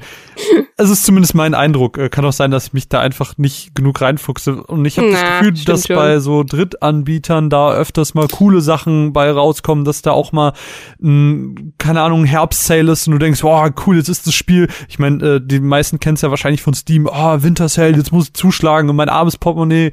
Und äh, jeder hat wahrscheinlich irgendwie Spiele in seiner Bibliothek, äh, die er noch nie gespielt hat, die er aber gekauft hat, weil sie unfassbar günstig waren. So, und das fehlt halt so ein bisschen auf diesem ganzen Konsolenmarkt, wie ich finde. Und äh, du, ja, ich habe äh, den Punkt gar nicht bedacht, von wegen, dass das PSN quasi noch dazwischen steht. Also, hm, meinst du nicht, dass man eventuell Aber irgendwie so, so PSN Keys einfach verkaufen könnte. Ja. Es, es, ist ja, es ist ja auch noch ein viel größerer, es ist ja auch noch ein viel größerer Wettbewerb, wenn du dir jetzt bei einem, äh, zum Beispiel du hast Steam Winter Sale genannt und wenn wir jetzt hier, gerade weil es in den letzten Tagen waren doch hier so die, äh, die Pressemeldung oder die Berichterstattung dazu, dass in diesem Jahr mehr Titel auf Steam veröffentlicht wurden als in allen 10 Trilliarden Jahren vorher zusammen oder so. Und also ja. die, die, haben doch in, die haben doch in diesem Jahr, sind glaube ich jetzt gerade 6000 Titel äh, Schallmarke durchbrochen und dass das mehr ist als in den Jahren vorher kombiniert. Und ähm, deshalb die, ähm, die, der Kampf um Sichtbarkeit da ist natürlich viel, viel stärker noch als in dem PSN, der kleiner ist, weniger Titel, viel stärker kuratiert ja. von. Das Aber das hatten wir doch mit, mit, mit, mit, wem hatten wir das Thema denn? Dass man nur wirklich irgendwie für fünf Minuten quasi auf der Startseite war. Wo war das ja, denn? Ja, genau. Ich weiß auch nicht mehr. Ich weiß aber, was du meinst. Ja, aber das ist ja ein Problem von all den Sachen. Also genau. Sei es in der Steam Storefront, sei es aber auch zum Beispiel auch außerhalb jetzt von PC Gaming, äh, App Store. Da redet ja auch jeder App-Spieleentwickler von, dass es eigentlich ist so, Hop also so, so, ein Glücksgriff oder wenn man ihn beeinflussen kann, so wenn man es geschafft hat, so auf der Startseite dann einmal gefeatured zu sein, dass dann halt Verkäufe stattfinden und wenn nicht, dann nicht. Und ähm, im, im PC-Gaming-Markt natürlich dann ganz stark über den Preis auch, ne, dass du immer nur, was auch wieder ein Grund sein könnte für Marvin, was du gesagt hast, unterschiedliche Preis, ähm, hm. äh, Preisstrukturen, wenn du probierst halt aus, jetzt haben wir eben gesagt, in diesem Jahr 6000 Titel neu veröffentlicht, geschweige denn den ganzen äh, 6000 Spiele großen Bestandskatalog, wenn du probierst, da dann mit deinem einen, einen Indie-Spiel rauszustechen, ähm, dann halt mit einem coolen Angebot oder so. Genau, bist du da viel, viel mehr noch ähm, so weit. Aber ich finde, äh, ich finde, PSN hat doch auch immer richtig gute Angebote. Ja, also das Problem ist halt irgendwie, es fehlt so dieses, das Ding ist, man darf halt nie vergessen, dass ähm, die Preise im PSN grundsätzlich höher sind. Du zahlst halt ja. quasi im Laden schon, am Release-Tag zahlst du für Assassin's Creed Origins im Laden schon 55 Euro oder auf Amazon sogar 54 und im PSN dann 69. Ja, und, das, ja ne? das ist ja auch so eine Sache mit diesen unterschiedlichen Preisstrukturen. Und dann ist noch wieder ein anderen, zum Beispiel ein australischer Gamer, der lächelt ja nur müde über alles, weil da sind grundsätzlich Spiele, gibt es ja auch keinen richtigen Grund für mit zum Beispiel Wirtschaftskraft oder Kaufkraft. Australische Spiele sind einfach immer teurer, weil sich da so als Preisniveau das eingeht eingependelt hat, dass die mehr für ihre Spiele bezahlen. Also habe ich mal irgendwo gelesen, auch unabhängig oder, oder nicht proportional im Vergleich zu anderen äh, Industrienationen am zum Beispiel äh, durchschnittlichen Einkommen oder, oder Bruttoinlandsprodukt, dass da einfach Spiele teurer sind in Australien. Mhm. Und ähm, deshalb bei und, und ja, bei uns gibt es zum Beispiel, was man ja auch erkennt als Gamer, ist dieses, der Unterschied von PC-Gaming zu, zu Konsolenpreisen, dann nochmal so Retail digital und dann ist aber, und dann natürlich geht auch irgendwie eine Preisstruktur kaputt. Also zum Beispiel das Beispiel, was ich eben hatte, so bei uns kosten die Spiele, diese ganzen, viele dieser alten Retro-Spiele, kosten halt 5 Euro, 5,09 Euro. 9.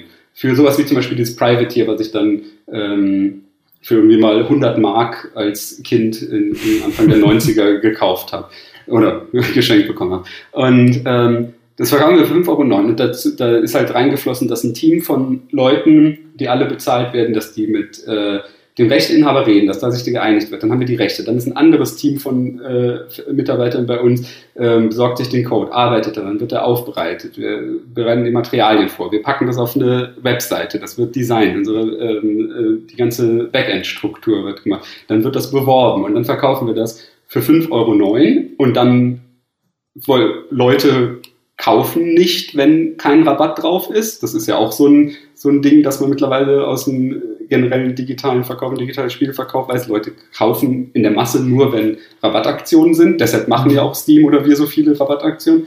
Dann ist, ähm, dann sagst du auf das 5,09 Euro Spiel, packst jetzt noch einen 50% Rabatt drauf und dann kriegst du für 2,50 Euro und dann mache ich einen Tweet dazu und dann ist die erste Reaktion drunter so, ey Leute, das Spiel ist aus den 90ern so uralt und jetzt wollt ihr 2,50 Euro dafür, ganz schön Wow. Und dann, nee, das ist, weil es ist jetzt auch so, ich, ich will mich ja nicht beschweren, weil natürlich ist das für mich... Nee, ist richtig. Ich, ich, will dann, ich will dann eher auch so ver verstehen, also mir bringt es ja nichts, wenn ich sage so, aha, ganz schön, äh, ganz schön scheiß Einstellung, tschüss. Weil das bringt ja Ich will ja verstehen so, das ist wirklich null wert und das ist dann zum Beispiel wieder ein Punkt, wo ich mir dann viel Gedanken drüber mache, was ich da besser machen kann den Leuten also ein Verständnis dafür zu wecken, was alles vorher passiert ist und wie viel mhm. Aufwand dahinter steht.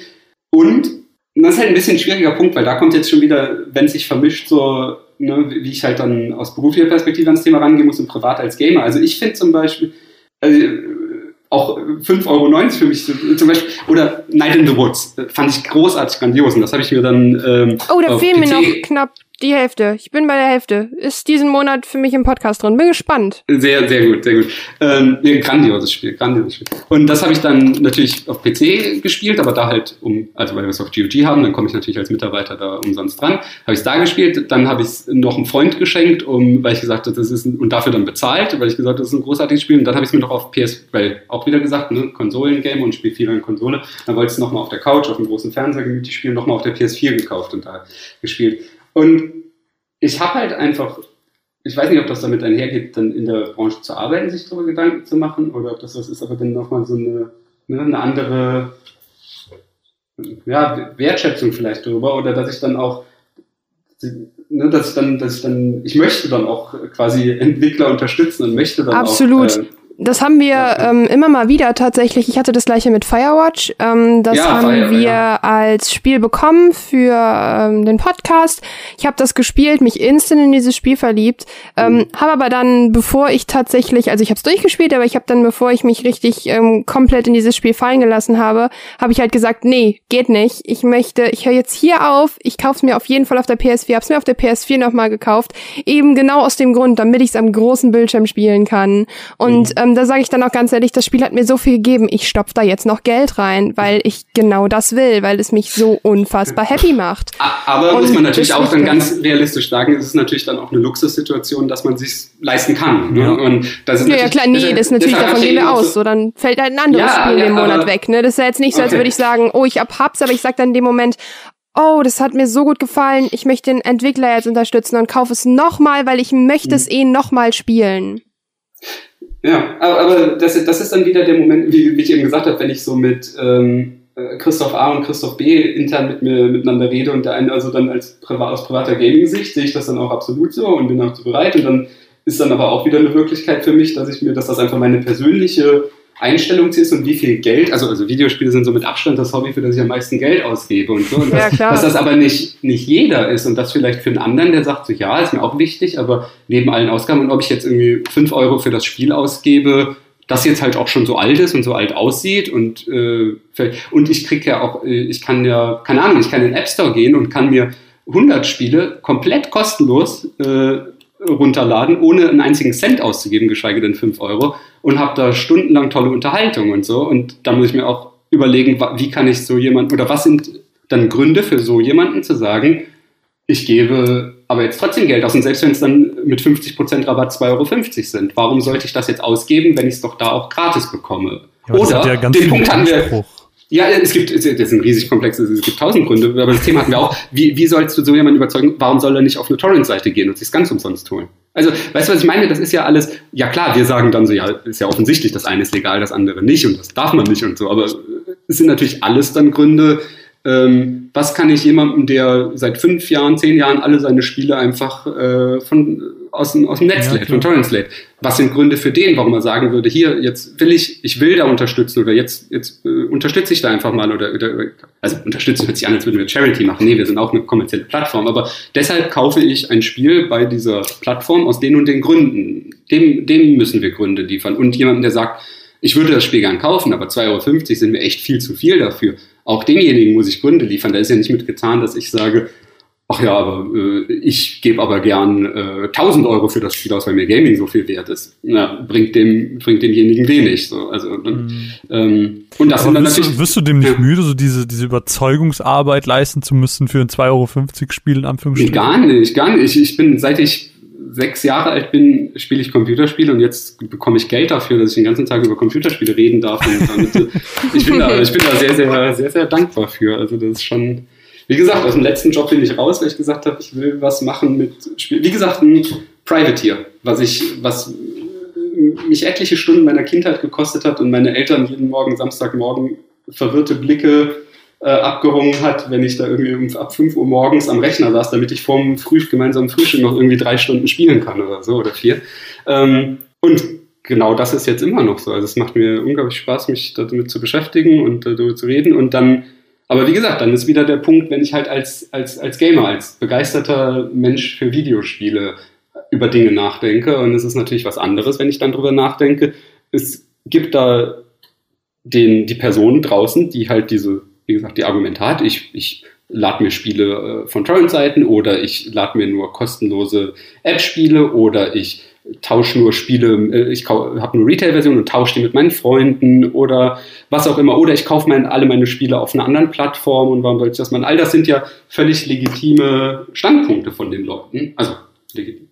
Ja, also es sind Standpunkte und da muss ich mir drüber nachdenken, äh, was sind meine Argumente zu sagen, ähm, warum sie, warum sie bei uns ein Spiel kaufen sollten. Aber der digitale Markt oder, oder was anderes.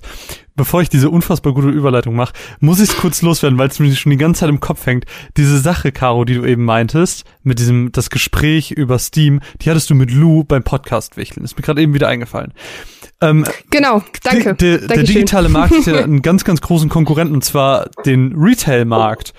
Hast du das Gefühl, dass dieser ganze digitale Markt den Retail-Markt ein bisschen ablöst. Es wird niemals keinen Retail-Markt geben, aber glaubst du, dass die Gewichtung quasi immer weiter Richtung Digitalisierung geht? Weil das gibt ja, ja also einfach, äh, ganz kurz, es gibt ja einfach so, so ein paar Vorteile, die einfach diese, diese digitale Verfügbarkeit mit sich bringt, so diese, ja, man kann natürlich so Sachen wie Umwelt bringen, aber halt einfach auch wirklich Bequemlichkeit. Ich merke das zum Beispiel an der Switch so. Ich hab's voll gerne, dass ich Sachen einfach auf der Switch habe, weil ich dann das Cartridge nicht wechseln muss. Super dumm eigentlich. Wow. Ja, Und, Fun Fact, es ist tatsächlich so. so, dass in meiner Overwatch-Gruppe, mit der ich jeden Abend Overwatch spiele, so meine besten Freunde und mein Freund, das sind insgesamt sechs Leute mit mir und von diesen sechs Leuten haben sich vier Leute Overwatch nochmal digital gekauft, damit sie die Disk nicht mehr wechseln müssen.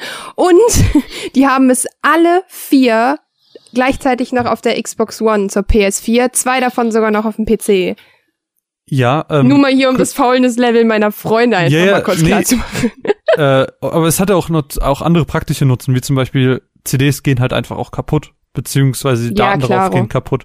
So, den einzigen Nachteil, dem, der mir zum Beispiel spontan dabei eingefallen ist, als ich darüber nachgedacht habe, war halt Speicherplatz. Ich habe immer auf jeder Konsole irgendwie so ein Speicherplatzproblem. Äh, Ansonsten ja, sehe ich halt ganz, ganz viele Vorteile, außer dieses, ich hab's halt gerne haptisch, ich hab gerne was in der Hand. So ähm, Im Regal. spricht einfach sehr viel für digitaler Markt, weswegen ich mir persönlich aus meiner sehr naiven Sicht vorstellen kann, dass eben viel mehr Richtung Digitalisierung rückt. Aber gut, äh, Christoph, du hast, ich habe jetzt, äh, tut mir leid, eigentlich ist das ist deine Showbühne. Wie ist das denn aus Profisicht? Wie siehst du das denn oder wie hast du das denn in deinen zwei Jahren, die du jetzt bei GOG bist, ähm, beobachtet? Äh, äh, das Einfache ist ja, es kommt nicht mal auf meine Meinung an, sondern es ist ja einfach Fakt, dass sich das immer weiter verschiebt und dass jetzt äh, Ne, viele der großen Publisher, ich weiß nicht, wer es war, aber ein paar der großen namhaften haben da jetzt gerade auch wieder Zahlen in, in der letzten Woche verkündet, mm, dass der Shift jetzt nahezu bei 50-50 schon ist, äh, oh, von digital zu, zu, physisch. Und es verschiebt sich halt einfach weiter und das ist, das ist äh, Fakt und so. Ähm, und, und, und so verändert sich der Markt und jetzt, glaube ich, weniger Meinung oder was man gerne hätte. Und es ist das gleiche wie die ganze Lootboxen und Free-to-Play-Diskussion und so weiter. Also ich meine, die Dinger, das sind die Spiele, die sich verkaufen und dann wieder hier. Gamer Christoph sagt, schrecklich, ich möchte eine coole Singleplayer-Erfahrung ohne irgendwie 70 Euro für äh, mein eines, äh, keine Ahnung, Ingame-Add-on zu zahlen. Aber wenn Wir haben auch Caro, die übrigens jedes Mal bei Overwatch-Events darüber nachdenkt, ob sie sich zusätzliche Lootboxen kauft. Siehst du. Und dann äh, hast du wahrscheinlich die gleiche Caro, die sich jetzt gerade in der aktuellen Diskussion über Lootboxen äh, groß aufregt, dass man dadurch ja coole Singleplayer-Erfahrungen und Spielsysteme kaputt macht, wenn man es Pay-to-Win macht. Und ähm, wenn es wirtschaftlich, also ich meine, all, all, die Unternehmen, ja, da arbeiten auch kreative Leute und Leute, die, die damit mit Herzblut ein, ein kreatives Projekt, ein, ein Werk erschaffen wollen, aber es sind auch Wirtschaftsunternehmen und Leute, die daran Geld verdienen wollen. Und wenn die äh, merken, damit der Variante A verdienen sie doppelt so viel Geld wie mit Variante B, dann gehen sie mit Variante A. Und dann, selbst wenn sich bei Variante A dann ganz viele Leute auf Twitter aufregen und so, wenn, sie, wenn die Leute damit mehr Geld verdienen, dann wird's gemacht. Und, Wobei ähm, ähm, ich an der Stelle mal kurz einhaken muss, weil ich es heute erzählt bekommen habe, und das hat mich dann doch schon ziemlich geschockt. Und zwar, ähm, es geht ja gerade um die Star Wars Battlefront-Diskussion mit EA.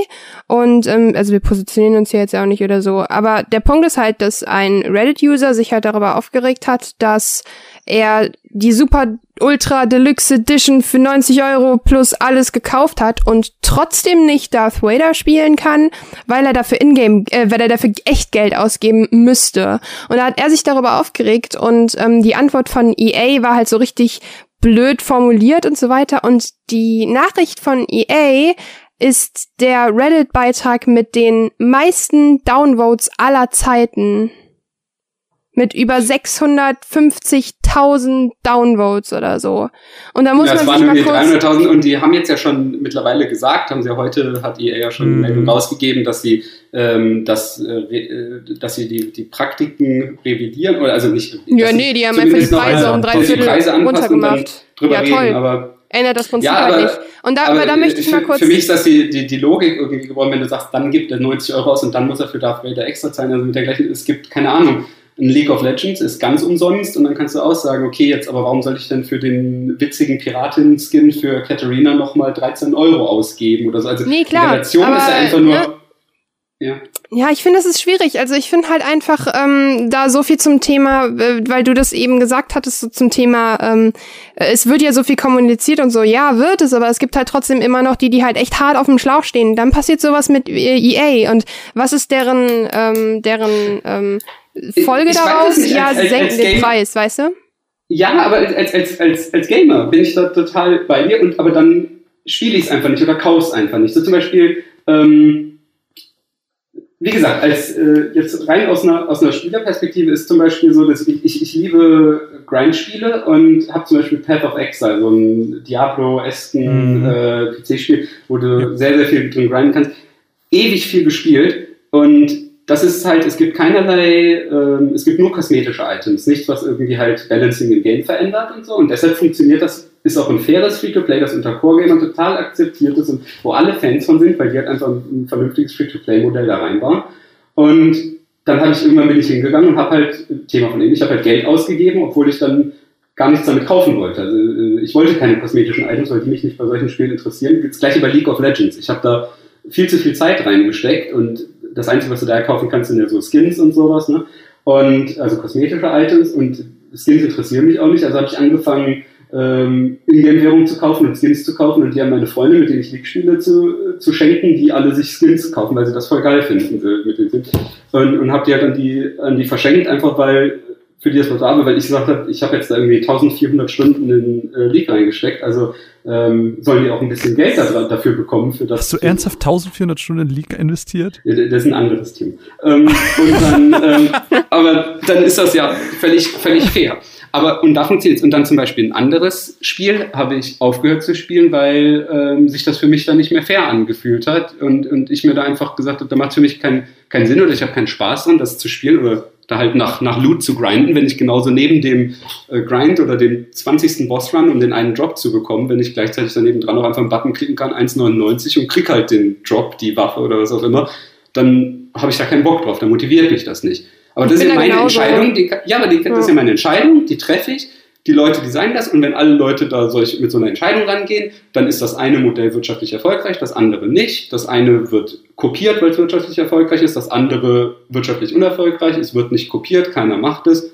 Ende der Geschichte. Aber jetzt finde ich irgendwie, es ist ein, anscheinend ja, auch wenn wir das alle blöd finden, aber es ist anscheinend ein wirtschaftlich erfolgreiches Modell, wo die, was die Leute, wo die alle Geld drin ausgeben, was die Leute, hier, Hearthstone irgendwas, was war zwei Milliarden in Lootboxen, das wichtig ist, Zweig immer mehr Firmen melden, ähm, äh, wie wichtig ähm, In-Game Monetization und, und, und, und, und Lootboxen und Zusatz, ne, diese Games as a Service und die ganze Monetarisierung, wie wichtig das ist. Es funktioniert, die Leute machen es und es wird angenommen. Und wir reden hier nicht von, da wird ja keiner mit Heroin angefixt oder fünfjährige Kinder irgendwie mit, ähm, dass denen äh, nur unter Vorgaukelung falscher Tatsachen irgendwie den ins Jamba-Spar-Abo reinge, reingeführt. Ne, oh sowas, Gott. wo man dann drüber reden kann, ja. da, sind, da, sind, das sind miese Machenschaften, da werden Leute betrogen und so. Nee, also keiner wird betrogen, wenn ich äh, ein Spiel spiele und kann dann jetzt da äh, mir entweder meinen, ähm, keine Ahnung, den, meinen Messerskin kann ich mir entweder ergrinden im Spiel, indem ich ewig viel spiele, oder ich kann ihn mir für 20 Euro kaufen.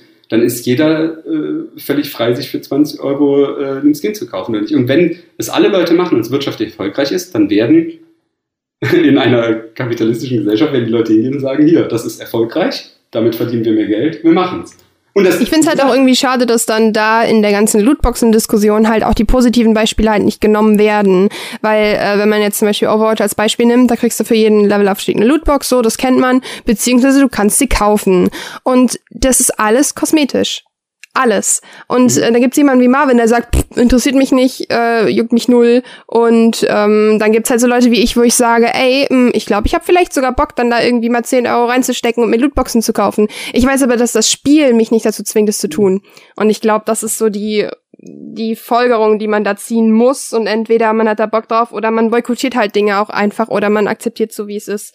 Genau. Und das ist ja, wie, und das ist ja das Schöne, also was sowohl das Schreckliche dran ist, dass dann ein bisschen ja geht natürlich der kreative Gedanke der Leute verloren und es wird zu einem Wirtschaftsgut und es werden einfach äh, Entscheidungen getroffen aufgrund von Umsatzerwartungen. Das ist natürlich für jemanden, der, der, der Spiele liebt, der eine, der eine persönliche Leidenschaft für Videospiele hat, für den ist das natürlich erstmal schrecklich, weil es sollte ja, das Spiel sollte so entwickelt und gestaltet werden, wie die kreativen Köpfe dahinter es machen wollen und dann äh, um das, die bestmögliche Spielerfahrung für den Spieler zu bieten. So. Das ist natürlich so das, das Ideal, aber die andere äh, Realität ist halt einfach eine, äh, oder die andere Seite ist halt einfach so eine realistische Sicht darauf. Wie gesagt, ich finde, es wird kein, kein Betrugs, äh, kein Betrugssparbar auf jemanden gezwungen. Es sind alles äh, freiwillige Entscheidungen und jemand macht das. Und wie gesagt, jetzt das Beispiel, was du eben hattest mit den ach so vielen Downvotes und auf Twitter macht jeder einen witzigen Spruch, warum das scheiße ist und alle klatschen sich gegenseitig auf die Schulter, wie, wie witzig sie mit dem Thema Lootboxen jetzt gerade umgehen.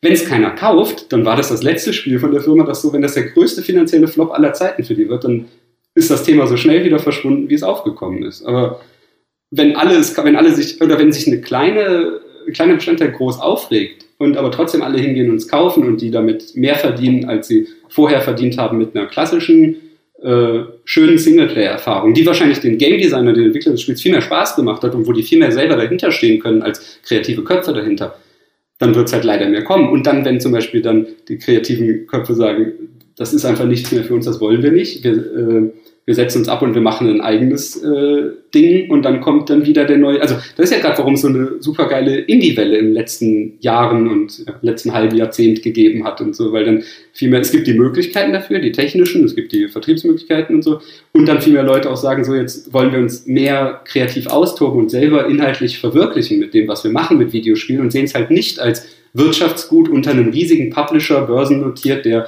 einfach nur Geld damit verdienen will und wo die Führungsetage sich keine sich überhaupt nicht für Spiele interessiert.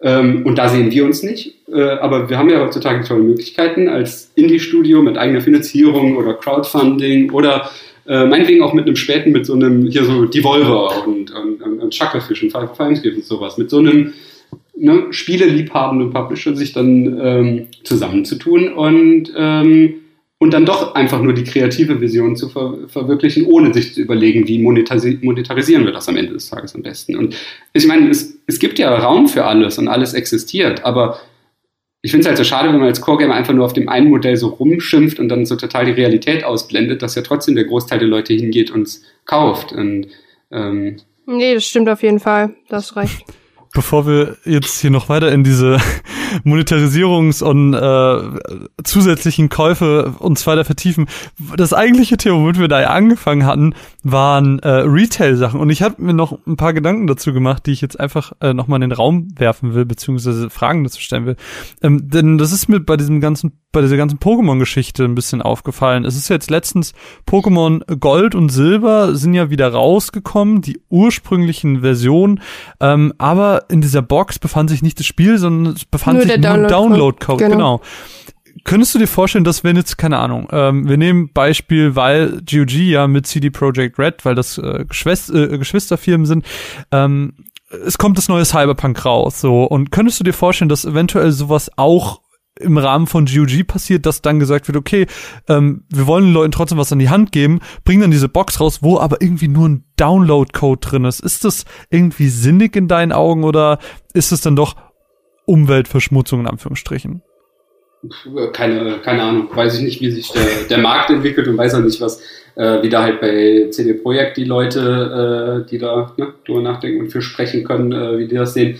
Ähm, das ist ja, also was ich auf jeden Fall mal schön fände, wäre solche Sachen gerade für diese den ne, haptisches Produkt, physisch so Retail-Gedanken, sowas zu machen, wie äh, zum Beispiel macht man mal so ein Revival dieser alten, coolen Big Boxen, wie man sie früher hatte, eine richtig große Schachtel mit gedrucktem Handbuch und mit unserem Spiel dann zum Beispiel nur als Download-Code drin. Ja, ja, sowas genau. sowas habe ich schon mal ähm, überlegt, aber das ist halt leider auch das Problem, es wird sich halt leider nicht, nicht lohnen und rechnen, wird viel zu teuer. Aber sowas, was zum Beispiel ja manche bei so Kickstarter-Projekten kam, sowas sehr häufig. Ich weiß jetzt gerade nicht bei welchem speziell, aber dass du zum Beispiel eine, ähm, äh, dass die sagen, okay, wir, wir entwickeln es für äh, PC und, und die Konsolen und bei der PC-Version kannst du dir aussuchen, ob du einen Steam oder einen GOG-Code haben möchtest.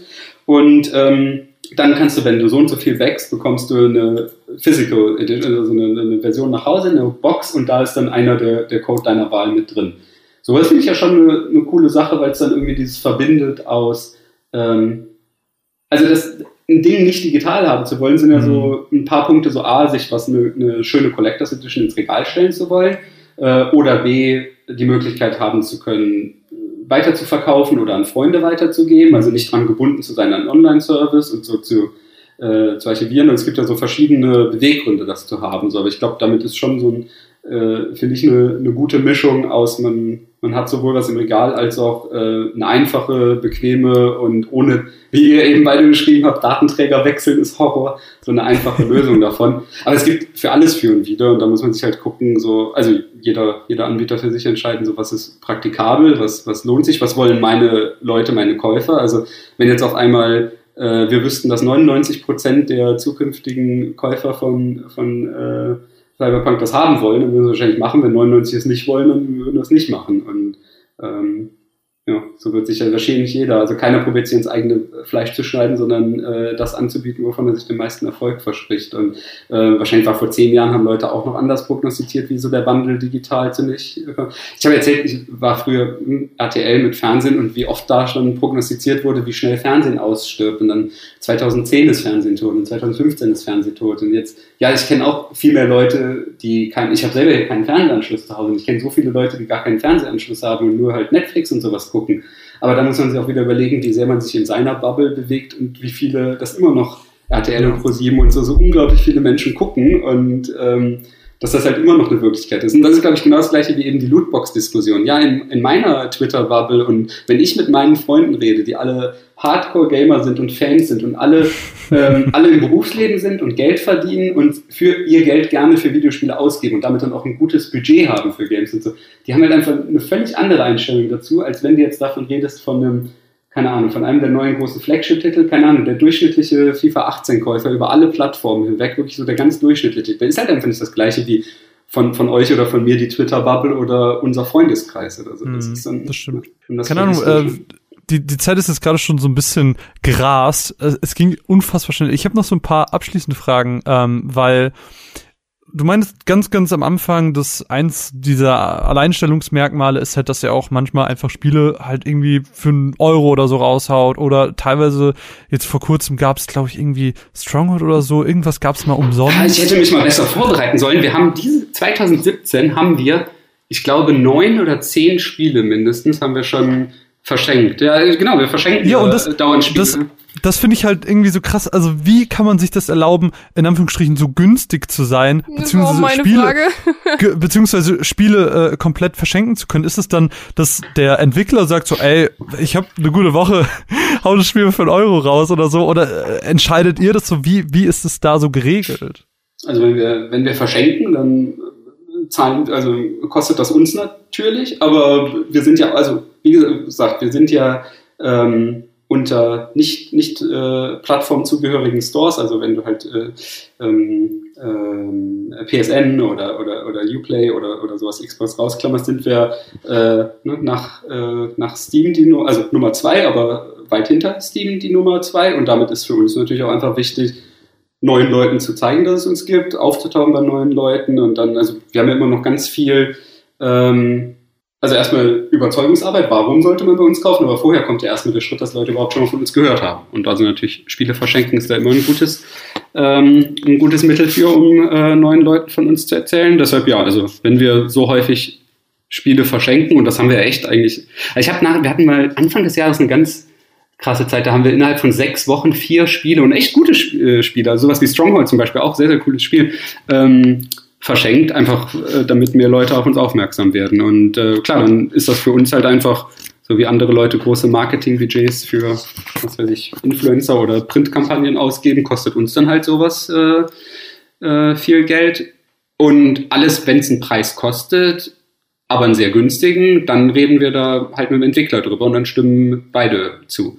Also zum Beispiel kann es sein, dass der, dass der, oder Publisher, kann es sein, dass der Publisher sagt, hey, von Spiel A kommt jetzt bald Spiel A Teil 2 raus. Und um das ein bisschen zu bewerben und so, lass doch mal Spiel A für 90 Prozent günstiger für 80 Cent für zwei Tage 48 Stunden lang verkaufen. Und, und dann weisen wir gleichzeitig beim Kauf noch darauf hin, dass es jetzt Spiel A Teil 2 gibt. Und ähm, so ist das ja dann für, für beide rund. Und äh, Leute kommen sehr günstig an ein Spiel. Und äh, der Publisher kann noch ein bisschen Aufmerksamkeit für sein, für sein nächstes Spiel ähm, äh, erzeugen. Und für uns ist natürlich auch was Tolles zu kommunizieren, dass es jetzt nur bei uns dieses Spiel gerade so besonders günstig gibt. Sehr, sehr schön. Vielleicht abschließend, gibt's irgendwie ein, zwei Spiele, die du dir selber noch, also würde der sich der private Christoph irgendwie ein, zwei Spiele wünschen bei GOG, die es momentan einfach noch nicht gibt?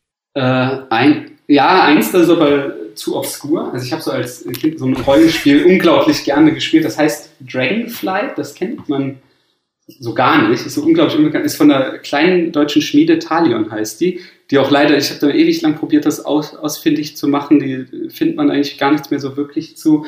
Ähm, die haben nachher noch gemacht, was ein bisschen bekannter war, so Ember Star und Ember Moon, die waren so unter so alten Rollenspielern etwas bekannter. Und das ist so das Erstlingswerk von denen. Und das war mein erstes Rollenspiel. Ähm, also nach, ich nehme ein zweites Rollenspiel, nach Mystic Quest äh, auf dem Game Boy. War das mein, also Final Fantasy Adventure auf dem Game Boy war das mein, zwei, mein erstes richtiges PC-Rollenspiel. Und das ist leider total verschüttet. Ich habe natürlich auch, weil, weil witzigerweise wird man das gefragt, wenn man bei GOG anfängt zu arbeiten, ähm, fragt unser Chef äh, im Bewerbungsgespräch, kommt, äh, na, wenn man die anderen Hürden genommen hat und inhaltlich passt, kommt die abschließende Frage ist, welches Spiel willst du auf GOG haben und warum? Habe ich genannt. Äh, also meine, wahrscheinlich sind die Verkaufserwartungen davon dann nachher zwei Stück oder so, weil keiner sich dafür interessiert.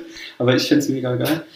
Ähm, was fände ich noch gut? Ich hatte einen anderen Titel, aber da habe ich meine Kollegen so lange genervt, dass wir das tatsächlich haben, das ist Uprising. Das ist auch nicht so bekannt, aber das ist ein sehr, sehr, sehr geiles Spiel, auch weil es halt so ähm, Genre definierend war. Das, das verbindet quasi, das ist ein, eine Mischung aus Shooter und Echtzeitstrategie. Also du, du bist in so einem, keine Ahnung, so einem, so einem Tank, Panzer, irgendwie so einem Gefährt, kannst halt selber in Ego-Sicht du über so ein Schlachtfeld, kannst auch rumschießen und den upgraden und verschiedene Waffen und so kannst aber gleichzeitig baust du auch deine Basis auf und kannst dann Einheiten quasi du, während du rumfährst und kannst du irgendwo sagen, hier und da werden jetzt meine Infanteristen äh, äh, sollen dahin laufen und also so ein bisschen ähm, Echtzeitstrategie managen, während du da selber so übers Schlachtfeld ballerst und so. Und das war irgendwie von 96 oder so.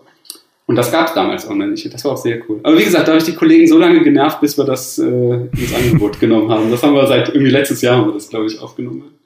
Ich, glaub, ich glaube, bei mir wäre es Zoo Tycoon. Ich habe letztens oder vor einem Zoo Jahr oder so das ungefähr. Das habe ich schon mal gehört. Was, irgendjemand hat das neulich getweetet, der hätte gerne so. Nee, was? das ist schon bei mir ein Jahr her. Da, das war tatsächlich, äh, da war meine erste Anlaufstelle so, oh, ich hätte voll gern Zoo Tycoon. Aber Amazon verkauft es nicht. Äh, also, wo, wo kriege ich das? Und da war meine erste Anlaufstelle direkt GG. Und dann so, oh. fuck, die haben es auch nicht. Mist. Das war deswegen Zoo Tycoon die große Liebe. Das wäre mein, mein Wunsch. Das schreibe ich jetzt auf meine Wunschliste. Ja, ja lass ja. mal gucken, ob das überhaupt andere Leute. GOG, Tycoon. Ich guck mal, ob, äh, ob das Leute auf unserer Wunschliste haben. Ansonsten, ah ja, äh, Tycoon Complete Collection. Wie viele Leute interessiert? Wow, 3823 ja, Leute, immerhin. Guck mal. Nicht, nicht so wenige. Ja. Ich habe ich hab, äh, Freunde bei GOG, ja. das freut mich. Das, hör, das erster, erster Kommentar drunter, der neueste, ich bin schockiert, dass es das nicht auf GOG gibt. Ja. So wie du, das bist du.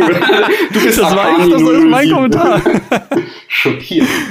Sehr, ja, sehr schön. Ja, genau. Und das, das, wie wir eingangs gesagt haben, keine Ahnung, ob es daran liegt, dass wir nicht die Rechte bekommen oder dass wir es äh, technisch nicht bekommen. Könnte ich mich mal schlau machen. Ich lasse es dich wissen.